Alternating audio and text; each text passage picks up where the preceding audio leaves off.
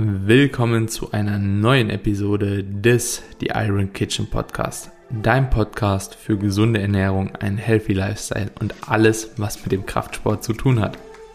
In der heutigen Episode sprechen wir über das Thema Mind-Muscle Connection. Mind-Muscle Connection ist dem einen oder anderen vielleicht schon ein Begriff, ja, dem anderen vielleicht aber auch nicht. Also dementsprechend haben wir das Thema nochmal von A bis Z für euch aufgeklärt. Dabei gehen wir darauf ein, was die Mind-Muscle Connection überhaupt ist, wo es Sinn macht, die Mind-Muscle Connection anzuwenden, wie man eine gute Mind-Muscle Connection erreicht und vieles, vieles mehr. Wir gehen dabei auf das Training ein, auf Alltagsfaktoren, auf die Ernährung, auf den Pump und vieles, vieles mehr. Es ist wirklich eine sehr, sehr geile Episode geworden, die mit extrem vielen Informationen vollgepackt ist. Und hier nochmal zu Beginn der Episode. Wenn du daran interessiert bist, ja, bei deinem Training oder auch bei der Ernährung weiterzukommen, einfach schneller deine Ziele zu erreichen, Muskelaufbau zu generieren oder auch Fett zu verlieren, dann solltest du wissen, dass wir ab jetzt einen Coach bei uns im Team eingestellt haben, der für euch da draußen wirklich gute Arbeit leistet und euch dabei verhilft, schneller und effektiver an die Ziele zu kommen und diese Ziele auch langfristig zu manifestieren. Und dementsprechend, wenn ihr Interesse habt, schreibt gerne mir oder dem Kamine einfach auf Instagram, DanielKBK oder IQ's Kitchen eine Nachricht. Wir vermitteln euch weiter oder meldet euch einfach an die E-Mail, die in den Show Notes verlinkt ist. In diesem Zuge wünschen wir euch jetzt erstmal viel Spaß bei der neuen Episode Mind Muscle Connection.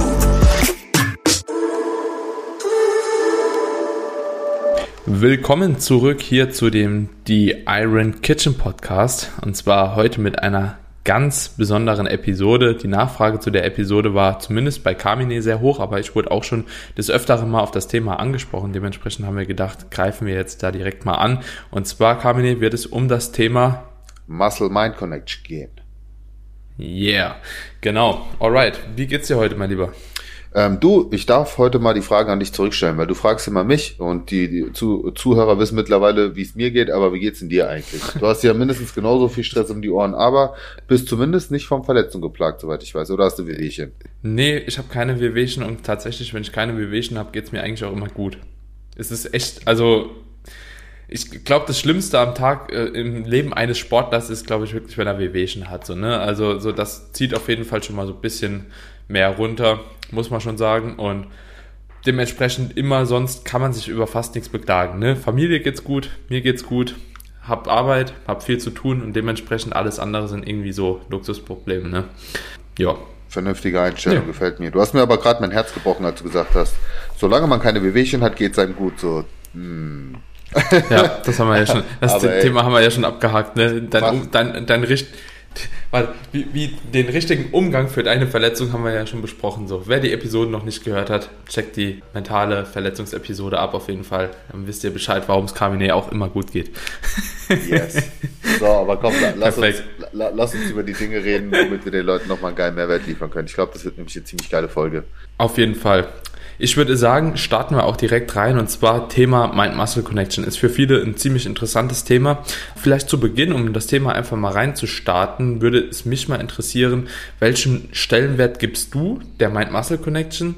Und welchen Stellenwert ja, hat es so laut der aktuellen Datenlage, falls du dich da mal so reingelesen hast, weil mein Master Connection wird meiner Meinung nach einerseits manchmal ziemlich overhyped ne, und manchmal ziemlich underrated behandelt. Und dementsprechend, wie gehst du damit um eigentlich? Erstmal für die Zuhörer, die jetzt mit der Begrifflichkeit noch nicht so ganz vertraut sind, also von, bei der Muscle-Mind Connection spricht man von, übersetzt, der Geist-Muskel-Verbindung, was letztlich bedeutet, dass man sich im Training während der Bewegung, es muss ja nicht nur das Krafttraining sein, aber allgemein einfach besser darauf konzentrieren kann, den Zielmuskel, den man trainieren will, den man ansprechen will, eben besser anzusteuern. Das ist eigentlich ähm, so der Gedanke dahinter. So und ähm, aus meiner Sicht ist das ein sehr, sehr unterschätztes Werkzeug, äh, was den Muskelaufbau mhm. betrifft, aber auch, ich sag mal, um, um das volle Kraftpotenzial auszuschöpfen. Also es spricht sehr, sehr viel dafür, dass dieses Muskelgefühl, was ja auch so ein Begriff ist, der oft damit in Verbindung gebracht wird, einen riesengroßen Mehrwert hat für die Trainingsfortschritte und für das Training im Allgemeinen, aber vor allen Dingen auch aus Sicht der Trainingssicherheit. Ja, mhm. muss man einfach sagen. Ich meine, Arnold Schwarzenegger war ja einer der allerersten Athleten überhaupt, äh, die das Thema so forciert haben. Äh, damals bei Pumping mhm. Iron, wo, wo auch die, dieses Pumpgefühl beschrieben hat, was ja letzten Endes auch ein Indikator ist für eine gute Muscle-Mind-Connection, äh, was man sagen kann. Und also ich persönlich gebe dem Ganzen einen sehr hohen Stellenwert. Also ich überhype es nicht, aber ich, es hat bei mir definitiv schon einen sehr hohen Stellenwert, weil ich einfach für mich den riesen Vorteil über die letzten Jahre erkannt habe, was die Trainingsqualität angeht. Ja, ja, ist ein, ist ein guter Punkt. Also ich denke, die, die Sinnhaftigkeit von der Anwendung ist auf jeden Fall äh, ziemlich groß und ich glaube tatsächlich, dass so Mind Muscle Connection bei vielen Leuten immer noch unterschätzt ist, weil sie sie auch gar nicht wirklich gut aufbauen können. Also ja, und da sind wir ja schon wieder beim Thema. Vielleicht noch ganz kurz, es gibt natürlich Übungen, wo Muscle-Mind Connection irgendwo ein bisschen mehr Sinn macht und es gibt Wiederholungsbereiche, wo Muscle-Mind Connection ein bisschen mehr Sinn macht und es gibt Übungen, wo es halt eben keinen Sinn macht. Beispielsweise, wenn wir immer diese drei Grundübungen nehmen mit einem Squat, einer Bench Press und einem Deadlift, ja, dann kann man halt eben auch ganz klar sagen, so je nachdem in welcher Rep-Range man die Übung ausübt, ja, ein Powerlifter wird nicht bei zwei Reps bei einer Bench beispielsweise den Überpump bekommen, beziehungsweise auch eine krasse Mind-Muscle Connection haben, weil da einfach auch das Gewicht dann irgendwo im Vordergrund steht und genauso auch bei einem Squat, ja, 5 Reps Squats beispielsweise. Es wird, je nachdem, wie viel Gewicht man bewegen möchte, auch irgendwann schwer, da gleichzeitig halt eben noch ein gutes Muskelgefühl zu bekommen, was allerdings nicht bedeutet, dass man nach dem Satz trotzdem Pump bekommen kann. Also, das sind auch nochmal so zwei Paar Schuhe, wohingegen es halt bei einem Bizep Curl oder bei einem Seitheben oder so, also da solltest du halt schon eigentlich mal einigermaßen Pump bekommen. Ne? Also du solltest schon merken, wo das reingeht. Du solltest auch die Muskulatur spüren, mit der du arbeitest. Und ja, es gibt halt Übungen, da ist die Anwendbarkeit ein bisschen größer, es gibt Übungen, da ist es ein bisschen schlechter und da zeigt auch die Datenlage halt eben, dass, wie gesagt, bei so komplexen Übungen, Mehrgelenksübungen etc., wo halt eben viele Gelenke miteinander spielen müssen und sehr, sehr viel Koordination gefordert ist, die Mind-Muscle-Connection auch manchmal nicht so wichtig ist, ja, wie sie beispielsweise bei einem Bizep Curl, bei einem Beinstrecken und so weiter und so fort ist. Ähm, nur damit ihr auch schon mal so einen Richtwert habt, wo Mind Muscle Connection wirklich besser anwendbar ist und wo es ja vielleicht sogar unsinnig sein könnte, sich nur darauf zu fokussieren. Genau. Also man kann es ja grob ähm. untergliedern in Grundübungen und Isolationsübungen. Also äh, gerade Isolationsübungen, alles das, was auch dann ein etwas höheren Wiederholungsbereich ist, was ja in der Regel auch dann bei Isolationsübungen eher der Fall ist, da kann man sich schon mal auf die Muscle-Mind-Connection konzentrieren. Also würde ich, würde ich einfach ja. jetzt mal so im Groben sagen. Es ist halt auch ja. ein Indikator für ein effektives Krafttraining. Das muss man vielleicht auch mal sagen. Wir sprechen ja immer über äh, Junk Volume oder über effektives Volumen. Vielleicht kannst du das auch mal für den Zuhörer ganz kurz und knapp erklären, ähm, was da der Unterschied ist, beziehungsweise auch wo die Problematik ist bei so einem, ich sag jetzt mal bei, bei was heißt, naja, vielleicht nennt man es nicht Junk Volume, ähm, weil das passt, glaube ich, ja nicht so rein, aber eher effektives Volumen. Hm, ja, also das ist auch tatsächlich so ein Learning, das ich in den letzten Jahren oder in den letzten Jahren sehr, sehr oft äh, erfahren musste an mir selbst und auch an Athleten von mir, dass man oftmals Phasen hat, wo man einfach tatsächlich nicht mehr so effektiv arbeitet im Satz. So, weil man sich tatsächlich so ein bisschen Gewichts orientiert ja entlanghangelt an verschiedenen Übungen und natürlich immer versucht Progression zu machen, weil Progression irgendwo ein Indikator für Hypertrophie ist und man will ja eigentlich immer hypertrophieren und äh, will dann ja auch irgendwo immer stärker sein und ja, das ist auch so eine Teufelsspirale und bei mir kam es dann ganz oft vor, dass ich halt eben nochmal das Gewicht einfach zurückgesetzt habe, mich mehr auf die Technik fokussiert habe und mehr versucht habe auch mit der Zielmuskulatur zu arbeiten und Dementsprechend entsteht dann halt auch wieder effektiveres Volumen, weil das ist eigentlich relativ einfach erklärt. Wenn du eine Übung ausführst und nur darauf fokussiert bist, Gewicht zu bewegen, dann wirst du erstens meistens eine schlechtere Masse-Connection haben. Zweitens, vielleicht nicht mehr so in dieser Range of Motion, also in dem Bewegungsumfang arbeiten, den du normalerweise heranziehen würdest. Drittens, eine schlechtere Bewegungsqualität haben und so weiter und so fort. Da kann man noch etliche Punkte anfügen. Und man sollte natürlich, wenn man sich steigert, auch immer wieder diese Punkte im Hinterkopf behalten, dass man die trotzdem aufrecht erhält. Also eine Steigerung nur unter gleichen Rahmenbedingungen, eine Steigerung nur damit ihr mehr Gewicht draufpackt, ist keine effektive Steigerung, sondern das ist einfach dann wird es zu Junk Volume, weil es nicht mehr in der Zielmuskulatur ankommt und wir wollen ja mit dem Krafttraining, insbesondere jetzt auch im Bodybuilding-Sport oder im Hypertrophie-orientierten Sport, Muskulatur aufbauen und das wird dann einfach nicht mehr zielführend. Genau. Und Ja, also ich denke, so ist effektives Volumen relativ leicht mal erklärt. Ne? Also quasi, ja. wir wollen versuchen, mit einer guten Technik, mit einer zielgerechten Technik, ja, Volumen zu akkumulieren und umso mehr wir halt eben von dieser Technik abweichen, umso mehr Sätze brauchen wir überhaupt, um effektiv genau das Gleiche herauszuholen und dann kommt mehr Ermüdung ins Spiel und so weiter und so fort. Und das gibt dann eine ganz lange Spirale, über die wir auch in einer separaten Episode mal sprechen können. Ja, sehr, ähm, aber sehr guter Punkt, genau das. Also es geht hier wirklich um die absolute Konzentration auf die Bewegungsausführung und auf die Bewegungsqualität. Letzten Endes, das, was du beschrieben hast, ist ja nichts anderes als eine Form von Bewegungsqualität und überhaupt Qualitätssicherung im Allgemeinen. Was mir extrem dabei geholfen hat, weil ich nämlich genau in der gleichen Situation war wie du und auch hin und wieder da, dort reingerate, dass ich eben aus Sicht der Progression, aus Sicht meines Willens, meiner Motivation auch stärker zu werden, mehr Gewicht drauf zu packen, dann auch ein bisschen die Technik schleifen lasse, auch wenn es nicht viel ist. Aber es ist dann doch schon merklicher Unterschied. Ich merke das zum Beispiel bei der T-Bar Row ganz, ganz deutlich. Ja, dann äh, gehen die Ellenbogen nicht mehr so weit nach hinten oder dann schwingt man auch so ein bisschen mal mit den Oberkörper ja, entfernt sich vom Polster hm. und, und bewegst dann vielleicht vier, fünf Kilo mehr. Aber die Frage ist, registriert dein Muskel überhaupt diese vier, fünf Kilo mehr oder sogar eher weniger, weil du plötzlich anfängst, unbewusst auch ähm, abzu, abzufälschen und dadurch eben auch viel Gewicht wegzunehmen. Und da ist eben der Punkt äh, Setback super, super hilfreich gewesen, auch in meiner Situation, dass ich mich da wirklich mehr auf die Technik konzentrieren kann. Und das, was ich ja auch, auch erreichen möchte, damit viel, viel besser erreicht habe, nämlich den Muskel richtig zu erschöpfen. Ähm, das Mindset finde ich immer ganz geil, da dran zu gehen ähm, und zu sagen, okay, Kamini, du hast jetzt zehn Wiederholungen vor dir.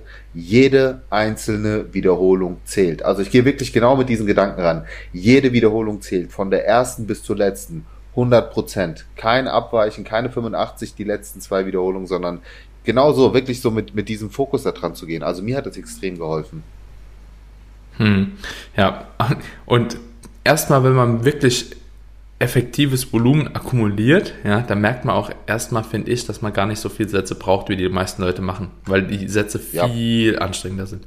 Viel anstrengender. Also, wenn du wirklich bei einem Beinstrecker mal versuchst, ohne Abfälschen, ja, mit einem kontrollierten Tempo zu arbeiten und das bis ans Muskelversagen, das sind höllische Schmerzen. Also wirklich höllische Schmerzen. Und ähm, ja, ich glaube, das ist auch so der erste Punkt, ja, oder vielleicht der erste Tipp, mit dem wir mal reingehen können. Kontrollierte Bewegung, oder? Für Mind Muscle Connection. Das Absolut. Ist, äh, Absolute kontrollierte Bewegung. Ja, also da, da fängt schon an. Da fängt schon an. Absolute Konzentration und dann eine sehr, sehr kontrollierte Bewegung. Ich bin auch ein Fan davon, dass man sich tatsächlich vielleicht als zweiter Tipp direkt mal ein bisschen tatsächlich mit der Anatomie vom Menschen auseinandersetzt. Weil nur wenn du weißt, wie ein Muskel funktioniert, also beispielsweise jetzt der Quadrizeps, der Oberschenkelmuskel, wenn du weißt, wie der funktioniert und welche Funktion der hat, ja, Kniestreckung beispielsweise, dann weißt du auch ungefähr, was oder was du machen musst, um den Muskel zu aktivieren, ja. Und das hilft halt tatsächlich so, wenn du eine, eine Beinpresse beispielsweise machst und das Knie durchstreckst, ja, und du weißt, okay, da ist jetzt der Oberschenkelmuskel beteiligt und vielleicht der Gluteus und ähm, du weißt, okay, wo kann ich meinen Fokus draufsetzen, welcher Muskel ist jetzt hier gerade so mit dabei? Und da, da ist auch kein Anatomiewissen wie vom Physio oder vom Arzt notwendig, sondern einfach nur ein Grundverständnis, der Muskel macht jetzt eine Kniestreckung und deswegen treffe ich den hierbei und das hat mir persönlich, glaube ich, sogar so mit den ersten Schritt gemacht, ne? Es gibt natürlich so, so Übungen, wo man weiß, okay, Brust, ja, beispielsweise machst Bankdrücken, das ist für die Brust, aber das fängt ja schon bei Cableflies an. Keiner weiß, äh, ob ein Kabelzug von oben nach unten oder von unten nach oben jetzt für die obere oder untere Brust ist. Mhm. Und wie willst du dann eine Mind-Muscle-Connection aufbauen? Also, ja, ja guter ist, Punkt. Ist schwierig, ne? Ist schwierig. Genau, deswegen ist, sind ja auch super viele YouTuber jetzt mittlerweile, die das echt gut erklären, auch veranschaulichen YouTube-Videos. Also da kann man, denke ich, schon mal reingucken. Gibt auch viele Leute, die das in den Insta-Stories erklären. Du, ich, andere. Äh, kurze Werbung. Und dementsprechend da einfach ein bisschen aufmerksam sein und wissbegierig sein. Das hilft auf jeden Fall schon mal sehr, sehr gut als, ähm, ja, als Basis, sage ich mal. Ja. Und hast, hast du noch einen Tipp auf jeden Fall am ja, Start. Ja, auf jeden Fall. Ich habe noch einige ganz gute. Ähm, also ich, ich was, auch, glaube ich. Was super wichtig ist, was wir auch schon angeschnitten haben, ist das Thema saubere Technik, also eine kontrollierte Bewegungsausführung mit der richtigen Technik, ohne abzufälschen. Klassiker Bizeps Curl ist hier halt, viele Männer haben da so ein Ego-Problem und müssen unbedingt schwere Kurzhanteln nehmen, um zu curlen.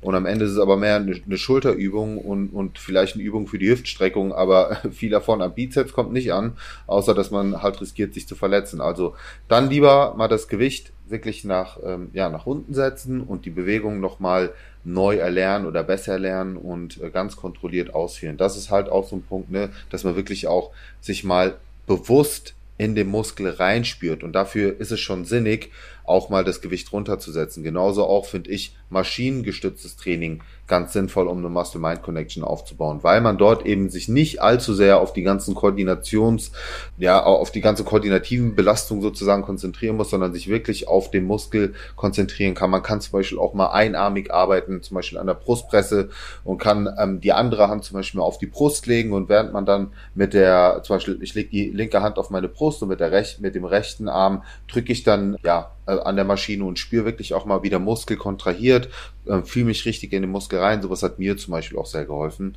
Und vielleicht noch ein letzter Punkt, bevor du dann wieder übernehmen kannst, was ich halt auch wichtig finde, eine gewisse Regelmäßigkeit. Also wie erlernt man eine Technik, eine gute Technik, eine saubere Technik durch stetige Wiederholung. Und umso häufiger wir eine Übung ausführen, desto besser schleift sich die Technik ein, desto besser wird die Muscle-Mind-Connection. Ja, also es ist ja nichts anderes als eine neuronale Verknüpfung, die dann einfach mhm. verbessert wird. So, deswegen das vielleicht an der Stelle auch nochmal als so ein, ein, paar Tipps, wie ihr eine gute Muscle-Mind-Connection aufbauen könnt. Mhm. Das, das, das, sind gute Punkte und da kann ich vielleicht auch direkt schon nochmal anknüpfen, auch wenn du ähm, mit ja, eine Regelmäßigkeit daran gehst, insbesondere vielleicht auch bei Isolationsübungen, weil Isolationsübungen bieten sich oftmals einfach ein bisschen besser an, wie wir eben schon gesagt haben, um eine Mind-Muscle-Connection zu erlernen, wie ähm, Mehrgelenksübungen beziehungsweise Compound-Movements. Und wenn wir jetzt einfach hingehen und sagen, okay, wir machen halt Isolationsübungen, die vielleicht auch einfach mal vor dem äh, Compound machen. Das bedeutet, wenn, wenn ihr jetzt beispielsweise die, die Probleme habt, die, die Brust zu spüren, ja, dann fangt eventuell auch mal mit einem Kabelzug an oder mit einem Butterfly. Insbesondere so ein Butterfly unilateral mit der Propriozeption, also mit dem Handauflegen, wie du eben schon gesagt hast, das mal als erste Übung machen und dann mal eine geführte Brustpresse hinten dran, ja. Und dann könnt ihr auch wirklich merken, okay, wenn ich die Arme jetzt zum Körper ranführe, dann kommt auf einmal so ein Druckgefühl halt in die Brust rein. Wenn schon mal ein bisschen Blut in der Muskulatur ist und ähm, auch so ein leichtes Pumpgefühl da ist, dann fällt es euch auch bei anderen Übungen im Übertrag definitiv leichter, ähm, die Zielmuskulatur zu spüren. Ja, genau. Dann, was ich auf jeden Fall auch noch als Punkt sehe oder als Punkt habe, erstmal mit Isolations, also ich knüpfe da nochmal an, mit Isolationsübungen weiterzuarbeiten, insbesondere auch Isolationsübungen, die einen großen Dehnungsfaktor haben, weil auch so bei dieser, bei dieser Dehnung, wenn ihr über den vollen Bewegungsumfang arbeitet, umso weiter ihr in die Dehnung geht, ja, umso mehr wird der Muskel gestretched. Und das ist oftmals auch so bei einem ADL, wenn die Leute den ADL am Anfang erlernen, so dieses Stretch-Gefühl. Also Romanian Deadlift, äh, nutzt nicht so viele Kürzel, genau, denke ja, mal, denk ja, mal an die andere Seite. Ja, äh, rumänisches Kreuzheben. Ja, genau. Oder auch bei jeglicher anderer Übung. Ich finde auch äh, Kabelzug, äh, also so fliegende Bewegungen etc., sogar im Bein, Beinbeugen, ne, im Liegen oder so, hat auch einen relativ großen Stretch und man merkt irgendwie schon, wo, wo das halt eben hingeht. Und Übungen mit einer etwas kleineren äh, Range of Motion, ja, die, die sind manchmal ein bisschen schwierig dann auch zu spüren direkt. Aber sowas, da, da, da kann man schon mal einhaken.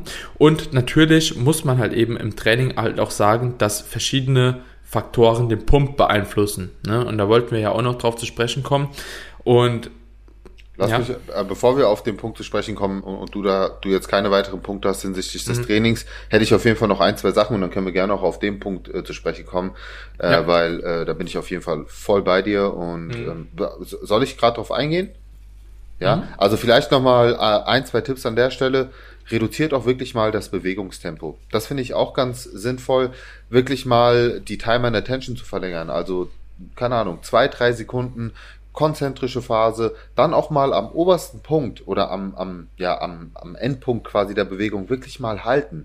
Kann auch extrem helfen, bevor ihr dann wieder langsam die Exzentrik zurückgeht. Keine Ahnung, beim Bankdrücken, ja, drei Sekunden hoch, ja. mal, mal äh, nicht die Ellenbogen komplett durchstrecken im besten Falle, weil dann habt ihr halt keinen Druck mehr auf der Brust, aber bis kurz vor dem Punkt, wo die Ellenbogen durchgedrückt sind, wirklich mal halten, so für eine Sekunde, eine Sekunde, und halb und dann mal so drei Sekunden runter. Glaubt mir, da könnt ihr sowieso nicht viel Gewicht nehmen, aber ihr werdet so eine unglaubliche Muskelspannung aufbauen und mit niedrigem Gewicht auch wirklich den Muskel mal spüren. Also das ist auf jeden Fall noch sowas, wo ich sage, das hat mir ja. sehr, sehr gut dabei geholfen, das Bewegungstempo ja. zu reduzieren. Aber man merkt ja schon, im Prinzip geht ja alles Hand in Hand, weil am Ende wirst du dadurch auch wieder eine sauberere Technik haben, weniger abfälschen und so weiter und so fort. Ihr merkt, es geht hier wirklich um eine saubere Bewegungsausführung ja. und dass am Ende eben insgesamt die Trainingsqualität gesteigert wird und mehr dort ankommt, wo ihr es haben wollt und nicht so viel Trainingszeit und Wiederholung verschwendet werden. Also Thema Muskelaktivierung. Jetzt lass uns aber mal mhm. auf den letzten Punkt zu sprechen kommen, den ich auch noch für sehr, sehr wichtig erachte.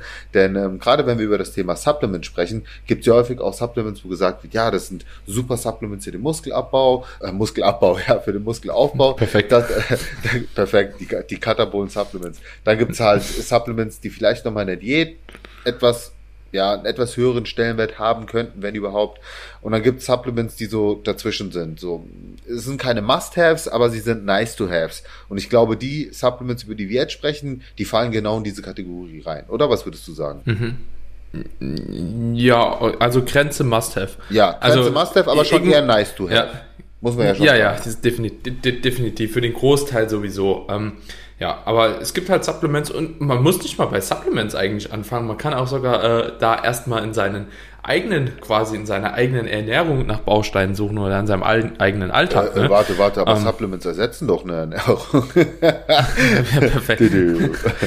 nee, aber du hast, du hast recht, ja, lass uns vielleicht auch mal über ja. die Ernährung sprechen und wie man ähm, da den Punkt positiv beeinflussen kann. Also grundsätzlich müsst ihr wissen, vielleicht noch, noch zuvor, also ganz Anfang, am Anfang angefangen, so im Alltag, ja. Ihr müsst wissen, wenn ihr unter Stress seid, bekommt ihr einen schlechteren Pump.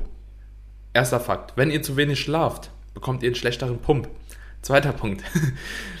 wenn ihr eure Ernährung falsch timet, ja, zu wenig esst allgemein, bekommt ihr einen schlechteren Pump. Und alle drei Faktoren, die, auf, die sich jetzt auf den Pump, Pump beziehen, die gehen natürlich auch über auf die Mind-Muscle-Connection in dem Sinne. Ja. Du hast noch zwei wichtige Punkte vergessen und meiner Meinung nach den wichtigsten. Wenn ihr zu wenig trinkt, ja. bekommt ihr keinen Pump. Und noch einen guten ja. Punkt, den du eigentlich als Wettkampfathlet auch wissen musst, bis kurz vor auf die Bühne. Wenn ihr euer Salz rigoros aus der Ernährung streicht, was auch viele machen, bekommt ihr auch keinen Pump. Ja? ja. Also deswegen, das sind eher fünf anstatt drei. Merkt euch vor allen Dingen die letzten also zwei, sorry, aber gerade Wasser und Salz, also vor allen Dingen Wasser ist extrem wichtig, weil ein, ein Muskel, der leer ist, der nicht gut hydriert ist, der kriegt auch keinen Pump rein und genauso. Das ist auch ein Fehler, den viele Wettkampfathleten machen, wenn sie so ein Bullshit machen wie Entwässerung und äh, äh, Entladen, Aufladen halt in der falschen Manier. So, dann kann das halt echt gut in die Hose gehen und man kriegt halt auf der Bühne ja. keinen Pump und sieht nicht ansatzweise so gut aus wie nach dem fetten Cheat Meal, was man sich nach dem Wettkampf genehmigt äh, hat, wo man dann ordentlich Salz ja. gefuttert hat und auch ordentlich getrunken hat. Aber äh, um das nochmal abzu, abzuhaken und abzurunden. Kommen wir mal ja. auf den nächsten Punkt zu sprechen, den du jetzt anschneiden wolltest. Genau, also ja, das hätte ich jetzt sogar tatsächlich mit in die Ernährung bezogen. Also wo, wo zieht man da jetzt die Grenze zwischen Alltag und Ernährung? Das ist irgendwo schon auch einhergehend. Also Mealtiming ist für mich extrem wichtig und da hatten wir ja auch schon sogar mal eine Folge drüber gemacht, Pre, Post äh, und Intra-Workout. Intra-Workout-Carbs, ja, total unterschätzt, gerade in dem Thema Mind-Muscle-Connection. Selbst wenn euer Pre-Workout schon mit ausreichend Kohlenhydraten und vielleicht auch Salz schon gefüllt ist, aber so ein Intra-Workout mit ähm, Kohlenhydraten drin kann auch dem einen oder anderen definitiv dabei helfen, einen guten Pump zu bekommen. Also das definitiv ein Punkt. Salz vor dem Training, auch so ein bis zwei Gramm einfach mal äh, implementieren, ja, neben dem Pump-Supplement, wo wir gleich nochmal drauf kommen und vor allem Kohlenhydrate, Kohlenhydrate, Kohlenhydrate helfen da einfach extrem äh, bei, einen guten Pump aufbauen zu können. Und da würde ich jetzt mir auch nicht die Tonne Gemüse irgendwie vorm Training drücken, sondern auch wirklich mal Carbs, die auch relativ zeitnah dann auch dort ankommen, wo wir sie haben möchte, ne?